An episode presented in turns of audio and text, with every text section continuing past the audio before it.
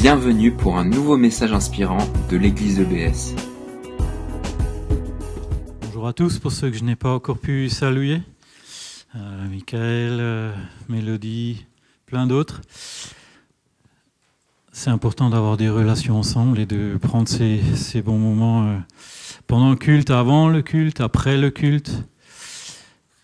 Je vous encourage à venir à, à 10h moins 2 pour que on soit bien prêt pour la louange qui démarre à 10h pile. Donc on est dans la deuxième partie du sujet de la louange qu'on a commencé euh, la semaine dernière, qui moi m'a beaucoup beaucoup touché parce que je trouvais que c'était un, culte tout à fait particulier, le fait de pouvoir louer tous en se levant, venant devant, a donné une dimension qui m'a qui m'a ému parce que c'était euh, une église qui se lève, une église qui s'exprime, et je vous encourage à exprimer votre louange. euh, même pendant les chants, même si c'est à haute voix, dans votre cœur. Et nous allons continuer à, à voir comment avancer personnellement dans ce domaine crucial, capital que Dieu nous offre, puisqu'il a permis qu'on le loue, il désire cette reconnaissance. Et euh, nous parlons justement, nous parlerons justement à travers le mot reconnaissance, qui vient de la racine de reconnaître, qui vient de connaître. Et donc, comment connaître mieux les sujets de reconnaissance, comment mieux louer Dieu. Et euh, il y a essentiellement deux domaines principaux de louange les choses visibles, les choses terrestres, passagères aussi, mais quand même. Soyons pas toujours trop spirituels quand on vient à l'église, il faut louer Dieu. On peut aussi louer Dieu pour des choses bien visibles et euh, même temporelles, même passagères. Et euh, je vais vous donner un exemple, je vous encourage à regarder votre main. Hein, moi, je trouve extraordinaire tout ce qu'une main, elle est capable. Et en fin de compte, la plupart du temps, euh, tout notre travail, tout ce que nous faisons, tout ce que nous, oui, tout ce que nous faisons passe par la main. Et, euh, moi, j'ai réalisé ça il n'y a pas tellement longtemps parce que euh, euh, quand je travaille intensément et longtemps, ma main, elle me fait mal.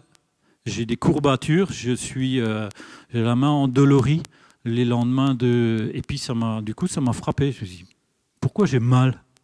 Et je me suis rendu compte à quel point tout ce que nous faisons, tout ce que nous portons, tout ce que nous avançons, passe par nos mains. Et, louez Dieu pour votre main pour ses sensibilités, les doigts, les articulations. en soi, c'est une merveille extraordinaire. Il y a aussi euh, tout ce qui se passe autour de nous, tout ce que nous voyons d'extraordinaire, un rayon de soleil qui réchauffe. euh, Il y a tellement, il y a des milliers de choses pour lesquelles euh, nous pouvons louer Dieu. Et il m'est venu le nom milliard. Pourquoi, ce terme existe? Est-ce que Dieu est limité par le chiffre? Non, mais nous, on a besoin de se représenter ce que euh, la quantité euh, représente. Et, le mot milliard représente des milliards de choses. Alors, euh, pas penser qu'à l'argent, puisqu'il y a largement des milliards de grains de sable, des milliards de flocons de neige. Et vous savez que chaque flocon de neige est unique, est constitué de manière tellement euh, spécifique. Voilà, alors j'ai pris quelques exemples, parce que, euh, un peu moins vite, c'est un flocon de neige avec des milliers de facettes. C'est fantastique. Enfin, laissons-nous émerveiller par ces petites choses. J'ai choisi le flocon de neige parce que il représente euh, parfois ces petites choses passagères, ces petites euh, louanges, ce petit remerciement, cette- ces, ces choses infimes, invisibles à l'œil nu, puisque euh, quasiment pas l'attraper, hein, en tout cas on le voit qu'une demi-seconde. Euh, et pourtant, le flocon de neige est tout rassemblé, ce qui transforme notre hiver en un superbe paysage. Et euh, j'en viens à des choses très visibles aussi, hein, liées à notre société, au temps qui passe. Est-ce qu'il y a, vous vous rendez compte qu'il n'y a pas tellement longtemps encore, on n'avait pas euh, l'eau courante ni l'électricité? Hein, moi, je me rappelle, euh, chez ma grand-mère, euh, il y avait encore les toilettes à l'extérieur, le pot de chambre. Et quand j'étais gamin, alors pour les jeunes, désolé, hein, mais je fais de, fais pas de nostalgie. Hein, c'est juste pour constater qu'aujourd'hui, on bénéficie de dizaines, voire de centaines d'éléments de confort qu'on n'avait pas il y a un siècle, qui étaient juste même pas imaginables. L'ordinateur, euh, il y a 25 ans, c'était encore euh, un monstre d'énormes pièces. Pour aujourd'hui, on a dans notre téléphone à peu près l'équivalent. Réalisons que toutes ces choses sont des merveilles qui ne sont pas un dû. On croit que c'est indispensable. Et pourtant, on vivait aussi sans ordinateur. Alors, je suis, moi, dépendant dans mon travail, dans ce que je fais, et je bénis Dieu de ce qu'il existe toutes ces technologies, parce qu'il a permis qu'on les ait, et elles sont extrêmement utiles. Je n'aurais pas pu travailler depuis 15 ans dans ce que je fais sans les facilités euh, relationnelles euh, de, des réseaux sociaux, les facilités de bureau liées à l'ordinateur, les facilités de contact liées au téléphone. Je veux juste qu'on réalise que rien n'est un dû et qu'il n'y a pas si longtemps, ça n'existait pas. Toutes ces bonnes choses, que ce soit matériel, que ce soit visuel, ponctuel, sont des occasions de louer. Donc ne t'en prive pas. Ne nous en privons pas tout au long de notre journée. Et maintenant, le deuxième domaine, c'est les choses invisibles. Et là, euh, tout aussi infini, puisque tous les éléments de notre relation avec les autres, qui sont ce qu'on croit normal, euh, qui sont bonnes, qui sont juste de nous voir, de nous sourire, de nous dire bonjour, de nous aimer, de partager quelque chose, d'avoir euh, des témoignages mutuels, de parler de nos expériences. C'est invisible, mais c'est constructif. Et c'est bon. Et c'est des sujets de louange. Donc, quand on a besoin de se demander comment je vais louer Dieu, réfléchissons juste à ce que nous vivons dans l'instant, de ce que nous avons vu avant, tout à l'heure, avec quelqu'un, hier, avec euh, ce que le, repos. Le repos, c'est un sujet de louange extraordinaire parce que tout ce qu'on peut se régénérer, toutes les conséquences du repos, tout ce qui est bon dans le repos, c'est incroyablement infini parce qu'on pourrait écrire des listes de toutes les conséquences de ce que nous vivons comme événement, comme relation avec l'autre. Et donc on pourrait compter les bienfaits de Dieu à l'infini. Dieu nous donne tout ça. Il a créé toutes choses pour que nous puissions le louer et notre reconnaissance, elle doit être donc nourrie par la connaissance. Et euh, dans Hébreu 12, 28, il est dit, c'est pourquoi, recevant un royaume inébranlable, montrons notre reconnaissance. Montrons notre reconnaissance en rendant à Dieu un culte qui lui soit agréable avec piété et avec crainte. Je me suis amusé du coup à chercher les synonymes de reconnaissance dans le dictionnaire. Évidemment, vous y voyez tout de suite un jeu de mots puisqu'il y a reconnaissance et il y a aussi le côté explorer. Je vais en lire quelques mots, hein, puisqu'il y en avait euh, je ne sais combien, j'aurais pu en les prendre tous, il y en avait plus d'une vingtaine. Mais c'était intéressant parce que le premier, c'est aveu. Un synonyme de reconnaissance, c'est avouer. Vous ferez le lien, hein, avouer, c'est-à-dire voir. Je vois, j'avoue qu'il y a telle chose qui se passe ou qui existe. Un autre mot, décharge. Se décharger sur Dieu, c'est avoir la reconnaissance envers lui. Il peut tout prendre. Il y a le mot confession, le mot bénédiction, le mot gratitude. La découverte est aussi synonyme de reconnaissance. L'engagement, l'exploration, l'investigation, la recherche, la prospection, l'acceptation. Chacun de ces mots, euh, je trouve, a une dimension euh, hautement spirituelle. En tout cas, de notre relation à Dieu à développer. Donc si vous voulez voir plus, allez chercher synonyme de reconnaissance et vous avez déjà tout un programme. Il y a Dieu, mais il y a aussi cette reconnaissance envers l'autre. Et je crois que si nous prenons du temps pour euh, nous saluer mutuellement, c'est parce qu'on veut avoir un contact, se reconnaître mutuellement comme étant unis dans le même peuple pour des mêmes objets, c'est-à-dire Dieu, c'est-à-dire se connaître, développer nos relations, être plus unis. J'en parlerai un peu plus tout à l'heure dans, dans, les fruits de la louange. Donc cette, euh, cette louange envers les hommes, c'est aussi une manière de sortir de notre, de notre fermeture, enfin de notre égoïsme. C'est dire, reconnaître que l'autre a de la valeur. C'est reconnaître qu'il euh, nous fait plaisir juste par sa présence. On ne sait peut-être rien de l'autre, sauf qu'on le voit, qu'il existe, qu'il peut nous faire du bien, qu'il nous sourit, qu'il nous dit bonjour. Toutes ces choses qui sont nourrissantes pour notre âme. Et, et ne croyez pas que c'est naturel. Il n'y a rien de plus naturel que de rester fermé sur soi, que de se protéger, que de craindre dans ce qui est euh, à réaliser, c'est que nous ne sommes pas naturellement tournés vers les autres. Euh, peut-être à titre personnel, vous croyez que pour moi c'est facile, euh, parce que j'ai cet élan peut-être du genre spontané. je connais les étiquettes, hein, on a, on place un peu les gens en étiquette, mais, mais il y a des combats en coulisses. Moi, devant mon miroir, j'ai parfois honte de moi-même en me disant, mais qui es-tu? Et pourtant, Dieu, lui, me voit, et dans mon miroir, il me dit, loue pour qui tu es. C'est la Bible qui le dit, tu es précieux. Tu es précieux. Tu as des milliers de capacités. Tu vas en découvrir des milliers par des journées qui vont s'accomplir jour après jour des nouvelles choses.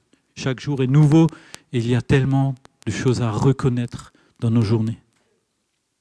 Rien n'est une évidence. Je crois que Dieu nous donne l'oxygène pour respirer, mais est-ce un dû? Est-ce que Dieu s'est dit oh, mais il faut que je lui donne de l'oxygène? Non, pour Dieu, c'est son cadeau pour que tu respires, que tu vives. Et c'est comme ça avec l'oxygène et avec tout, tout ce qui est autour de toi. Il y a les compétences si on commence, chercher compétences sur Internet, vous avez des pages, des pages et des pages. Alors j'ai trois euh, chapitres un petit peu que, que j'ai déclinés euh, maintenant, en particulier euh, le premier, donc c'est quels obstacles à la louange? Le deuxième, ça sera comment nourrir encore notre louange? Le troisième sera quels sont les fruits de la louange? Je vous avoue, quand j'ai commencé à, travailler chacun de ces chapitres, on aurait pu faire une prédication par chapitre tellement, et encore et encore ajouter tellement le domaine est vaste. Donc je vais peut-être être superficiel pour l'un ou l'autre. Ne m'en veuillez pas. J'ai cherché qu'est-ce que Dieu voulait juste dire là, ce qu'il a mis sur mon cœur, que, que je connais aussi, parce que j'ai tellement encore à travailler qu'on peut toujours parler de choses qu'on ne connaît pas bien. Donc je me suis... Euh, euh, j'ai choisi quelques sujets sur les obstacles de la louange. Et il m'est venu ce, cette parabole de Jésus, euh, Luc 14, verset 16, qui parle d'une fête. Un homme donna une fête et il y invita beaucoup de gens. Et ça m'a parlé par rapport à la louange. La louange n'était pas une fête. Ce n'est pas un enterrement.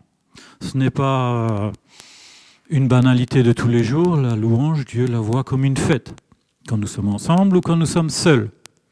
Dieu veut faire la fête avec toi. Et ce repas, euh, ça peut être un tête-à-tête, hein, comme en amoureux, où Dieu veut me parler. Où Dieu veut que je le loue, que je le reconnaisse dans ce qu'il est. Donc voilà cette parabole où Jésus nous parle de trois invités qui trouvent des excuses. Et euh, le premier qui dit j'ai acheté un champ et je suis contraint d'aller le voir. je ne vais pas analyser euh, la réponse en soi parce que c'est presque choquant. On dit on est invité à un repas. Je ne sais pas si vous êtes invité à un mariage, vous dites euh, oh, écoute mon pote, je ne vais pas à ton mariage parce que je viens d'acheter ma voiture, j'ai envie de faire un tour avec. Enfin bon, je ne vais pas analyser tout ça. Je vais en rester au, fond de la raison de chaque excuse que Jésus voulait montrer. Acheter un champ, c'est acquérir des choses, peut-être pour nos besoins, mais est-ce toujours vraiment nécessaire?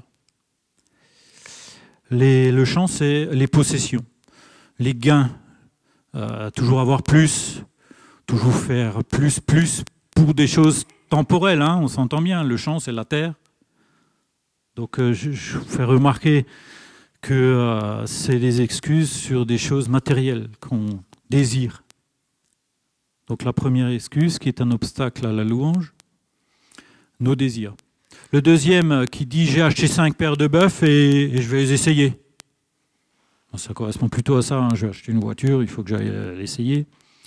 Mais là, à l'époque de Jésus, c'était que les bœufs représentaient le travail euh, chercher dans des, analyses hein, sur le, rôle de cette parabole.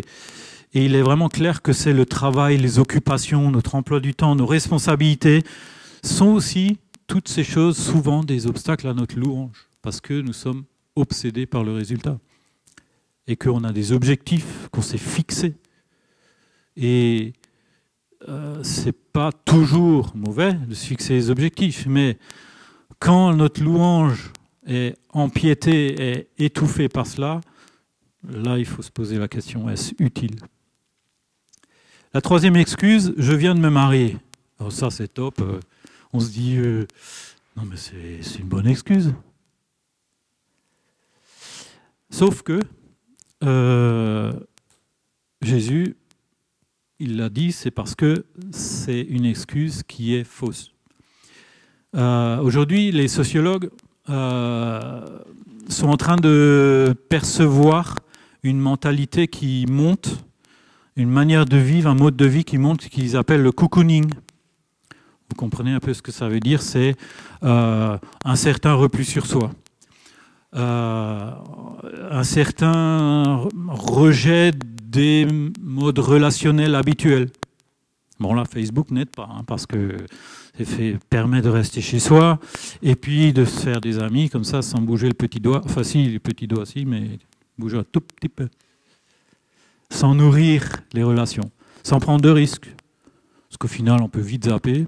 On passe à la page suivante. Donc, cette excuse, c'est un nombrilisme, le confort de nos vies. Voilà, on est bien au chaud chez nous. Jésus le montre comme un obstacle à la fête donc un obstacle à vos bénédictions, à nos louanges. Alors, outre ces trois euh, obstacles, j'en ai euh, encore un sur lequel je vais, insister, qui va m'amener à la deuxième partie, donc comment nous nourrir. C'est euh, le manque de connaissance de Dieu. Je crois qu'on ne connaît jamais assez Dieu. Et si on a des dizaines d'années de lecture biblique, de vie dans l'Église, de zèle pour Jésus, pour Dieu, on est quand même très oublieux. Je ne sais pas si vous vous souvenez de quoi vous avez mangé il y a une semaine, mais pour ce qu'on lit de la Bible, pour ce qu'on vit avec Dieu, on est aussi très vite oublieux. Et euh, j'en ai profité pour, me ramener mon, pour ramener mon journal intime parce que je crois que parfois, si vous pouvez écrire des choses de ce que Dieu a fait pour vous, et j'ai j'étais très encouragé toute ma vie chrétienne à chaque fois que quelqu'un m'a dit, mais note euh, des choses note des choses. Et je suis pas persévérant là-dessus parce que je suis pas un écrivain, moi, à la base. Donc, euh, j'ai du mal à tous les jours noter quelque chose, mais ce n'est pas grave. Je, n'ai pas de culpabilité parce que je n'ai pas écrit. Je suis libre. Mais en notant les choses, nous les fixons mieux dans notre mémoire, d'une. Deux, nous pouvons les relire. Et euh, il y a d'autres bénéfices encore à écrire, c'est que pouvons louer Dieu parce que en l'écrivant, en le vivant, en le relisant, on peut euh, apprendre réapprendre et, remettre en mémoire ce qu'on a vécu dans le passé. Le manque de connaissance de Dieu est compensé par quoi? Par la connaissance de Dieu, donc la lecture de la Bible. Et ce deuxième chapitre, justement, c'est comment nourrir notre louange de manière juste, efficace. Et ça m'amène à Proverbe 2, verset 6. L'Éternel donne la sagesse et ce sont ces paroles qui procurent la connaissance et l'intelligence. Comment mieux connaître Dieu que de lire la Bible? Il n'y a pas d'autre moyen. Cherchons à vivre dans l'esprit, à être proche de Jésus dans nos relations, oui. Mais revenons toujours à la parole incarnée. Jésus est la parole incarnée. Donc l'Éternel donne la sagesse et ce sont ces paroles, donc j'insiste encore sur paroles qui procurent la connaissance et l'intelligence. Il y a la parole écrite qui sont, pour moi, le summum, c'est les psaumes, puisque dans les psaumes, elle reflétait toute la souffrance aussi de, ceux qui l'ont écrite, hein, que ce soit David, Salomon, tous les autres écrivains des psaumes, ont souffert et pourtant toujours ils sont allés vers Dieu. Et puis l'autre euh, parole qu'on peut lire, c'est bien sûr la parole incarnée, Jésus. Et c'est lui qui nourrit. Il dit lui-même dans Jean 6, 35, Je suis le pain de vie. Celui qui vient à moi n'aura jamais faim. De quoi avez-vous faim quand vous souffrez? Quand nous souffrons, nous n'avons pas faim forcément de nourriture, nous avons faim de paix, nous avons faim de consolation. Quand nous souffrons, quand nous sommes dans l'épreuve, Comment louer Dieu? Eh ben, Reconnaissons qu'il nous console. Reconnaissons qu'il a toute la nourriture. Regardons Jésus comment il a fait. Et Jésus a souffert. C'est l'ultime, le summum de la souffrance, d'aller à la croix, de voir venir cette mort. Si nous nous mourrons, la plupart du temps, on ne s'en rendra pas vraiment compte. Ce sera soit un choc, soit quelque chose d'instantané. Et c'est ce que c'est, puisque j'ai un frère qui est mort d'une seconde à l'autre à 28 ans. Ça fait un bouleversement, mais ça a tellement retourné des choses dans ma famille que depuis ce jour-là, Dieu a pu se manifester plus. Alors je prie encore pour le salut de mes parents, mais, il y a tellement de portes ouvertes parce que dans l'épreuve, Dieu retourne les choses. Il peut se servir de toutes les épreuves. On peut louer Dieu dans l'épreuve. Cherchons comment Dieu l'a fait. Cherchons comment Dieu a prévu l'avenir après l'épreuve. Cherchons quel est le fruit de l'épreuve. Et la Bible en parle. La Bible parle de cette patience qu'on acquiert seulement par l'épreuve il y a des tas de choses qu'on acquiert seulement par l'épreuve, parce que Dieu les retourne, l'épreuve en bénéfice pour nous. Dans sa parole, Dieu donne aussi des promesses. Ce sont des milliers, des promesses pour toi. C'est comme ça que tu peux aussi louer Dieu à travers les promesses. Elle nous donne des directives, elle nous console, elle nous parle des projets de Dieu, elle nous parle de qui sont les autres, qui nous sommes nous, ce que nous pouvons faire ce que nous ne pouvons pas faire, que nous, à certains moments, il y a des choses importantes à mettre en priorité. Crois que l'Esprit de Dieu est en toi quand tu le demandes qu'il vienne en toi en croyant Jésus. Et cette euh, foi-là, c'est un des fruits aussi de la louange. C'est une source et c'est en même temps un fruit. C'est-à-dire qu'en entrant en relation avec Dieu, tu peux recevoir plus de foi. Et il m'est venu euh, cet euh, épisode de, Marthe et Jésus qui euh, sont devant le tombeau de Lazare et, et Marthe dit non, n'ouvre pas, ça sent déjà. Parfois la mort, elle sent comme ça, pas bon. Et Jésus dit crois seulement et qui peut continuer plus fort. Et tu verras la gloire de Dieu. Crois seulement. Notre louange est là cette vertu d'être euh, l'échange avec Dieu. Tu vas vers lui, il te donne plus de foi. C'est un des fruits de la louange. Crois seulement et tu verras la gloire de Dieu. Et croire, c'est pas quelque chose comme ça. C'est un processus. Nous grandissons par la connaissance. Je reviens sur ce mot reconnaissance, reconnaître, connaître. Connais Dieu, lis la parole de Dieu, va te nourrir. Et Jésus a tellement donné de lui-même pour que tu sois nourri individuellement. Un autre fruit de la louange, c'est que au moment où nous louons Dieu, quand nous nous tournons vers Dieu, nous quittons le regard sur nous-mêmes. Alors bien sûr, nous pouvons nous louer de ce que nous sommes des créatures merveilleuses, c'est une chose, mais louons Dieu pour euh, regarder ce que lui, il est. Et quand nous regardons ce qu'il est, il est le créateur, il est le premier en toutes choses. Il a créé le salut pour toutes nos situations et du coup, nous élevons Dieu à son rang. Il est le premier. Et nos cœurs sont élevés. Il est élevé dans nos cœurs.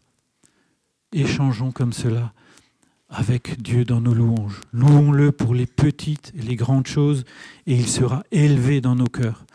Élevé, c'est aussi un jeu de mots, c'est que nous cultivons, nous élevons les choses, nous leur faisons passer de petites à plus grandes pour qu'elles soient plus importantes dans nos vies, pour que nous soyons plus proches de lui, plus intimes avec lui. Et Dieu désire nous parler ainsi. Parce que quand nous sommes en relation avec lui, c'est là qu'il peut nous parler. Parfois, nous devons renoncer à nous-mêmes pour aller vers lui, pour le louer. On n'a pas envie. Combien de fois on n'a pas envie?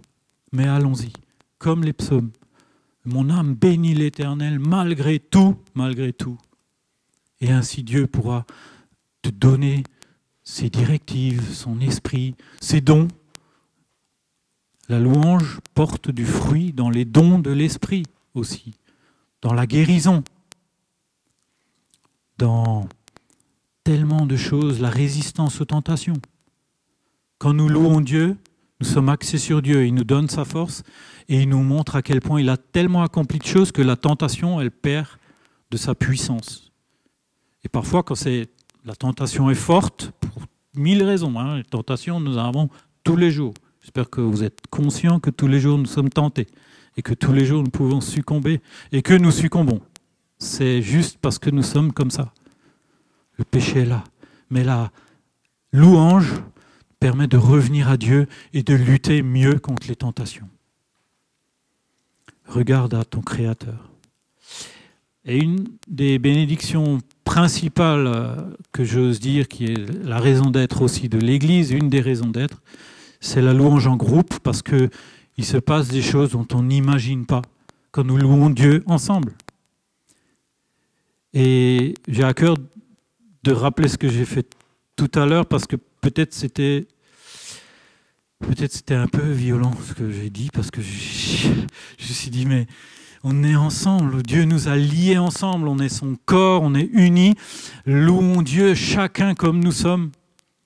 Pas parce qu'on veut faire de l'uniformité, mais parce que chacun nous avons des mots à nous, nous avons notre cœur, tu as ton cœur à toi. L'Esprit te connaît individuellement jusqu'au plus profond, il a, connaît ton cœur pour que tu le loues comme tu es. Le groupe Louange a une éminente utilité bien sûr, parce que il nous entraîne. C'est comme un peu mettre le feu, mettre le démarrage. Il allume, puis d'apprendre le temps. Parfois, nous savons effectivement pas toujours les mots, mais ce qui est projeté aussi nous permet de nous accrocher à l'un ou l'autre mot. Moi, j'ai été, euh, dans ma vie chrétienne, des, milliers de fois touché par un mot qui m'a fait passer à une étape supérieure. Parce que j'ai vu que le mot fidélité, revêt euh, un espace, une quantité de choses que Dieu a eu pour toi, qu'il a été fidèle pour toi, il t'a protégé, il t'a sauvé de telles situations, il t'a protégé sans que tu t'en rendes pas du tout compte d'un accident majeur. Tu n'en as pas, du tout rendu compte. Et pourtant, il était là, parce que si tu es là, c'est que tu as pu te lever ce matin, ce et que c'est déjà un cadeau aussi, qui est lié à la fidélité de Dieu.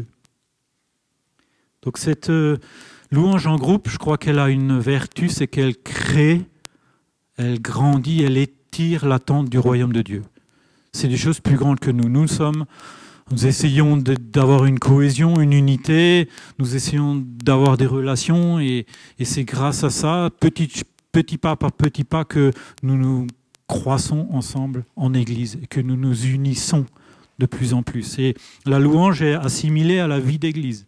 Dans Colossiens 3.15, soyez reconnaissants, instruisez-vous et exhortez-vous les uns les autres en toute sagesse par des psaumes, par des hymnes, par des cantiques spirituels, chantant à Dieu dans vos cœurs sous l'inspiration de la grâce. Dieu fait grâce, quel que soit l'endroit où tu es dans ton cheminement, mais quand tu viens, c'est pour nous unir ensemble, c'est pour être liés. Les bénéfices de la louange donc sont immenses dans nos cœurs pour le royaume de Dieu, parce qu'ils sont tellement larges qu'on ne peut pas les compter. Mais essayons, commençons à compter. Et pour ma conclusion, je voudrais euh,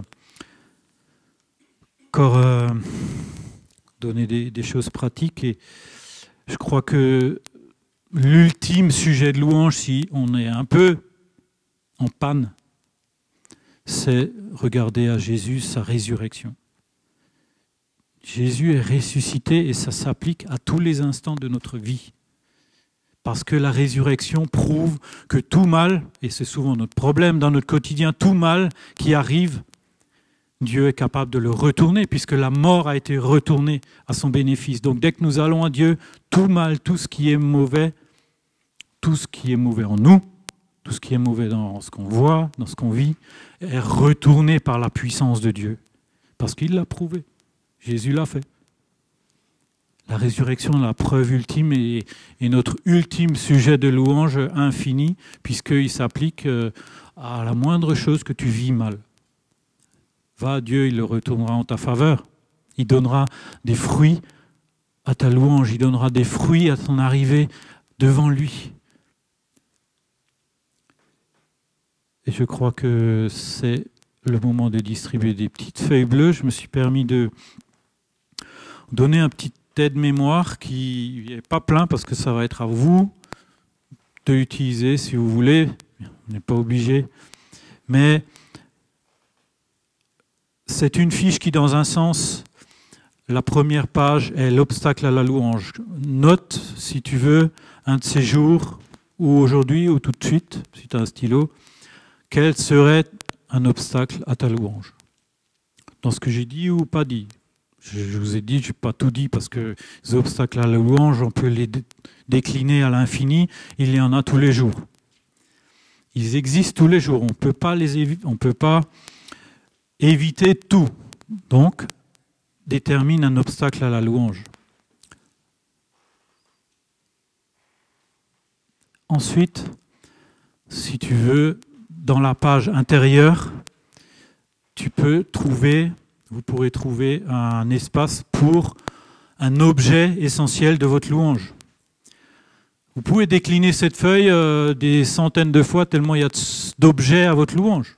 C'est peut être Dieu, ou un caractère de Dieu, ou une expérience que vous avez vécue avec quelqu'un, ou le soleil que je vois dehors qui illumine ma journée. Je vais me dire, ouais, je vais me promener cet après-midi, ça va être génial, il y a tellement de conséquences à se promener dans la nature. Ça peut être un ami, ça peut être une bénédiction, un événement, une personne, mon épouse, votre époux, votre conjoint, vos études, votre objectif, votre, un souvenir du passé. L'objet de votre louange est infini. Mais là, vous pouvez en choisir un, et puis répéter cette fiche euh, peut-être une fois par semaine ou voilà, mettez en pratique le fait que vous avez un objet de louange et que vous pouvez greffer autour tout ce, que vous, tout ce qui se rapporte de bénéfique à cet objet. Si euh, vous avez un ami, euh, votre époux ou votre conjoint, vous pouvez marquer tout ce que ça vous apporte d'avoir un conjoint. Et j'en ai mis sept, mais bien sûr, euh, les flèches, devriez pouvoir en mettre beaucoup. Sur chaque objet, il y en a tellement. Réfléchissons, cherchons à connaître, à reconnaître, à avancer dans notre louange. pour vous aider à, réfléchir à ça. J'ai pris 2-3 minutes et c'est encore une petite vidéo merveilleuse sur la constitution de ce flocon de neige qui représente tellement notre louange, parfois éphémère. Mais je répète, les flocons de neige, quand ils sont multiples, quand ils sont nombreux et quand c'est l'hiver, ça change un paysage, qu'on en fait des photos, qu'on en fait des merveilleuses choses. Merci, grâce. Voilà à quoi peut ressembler votre louange.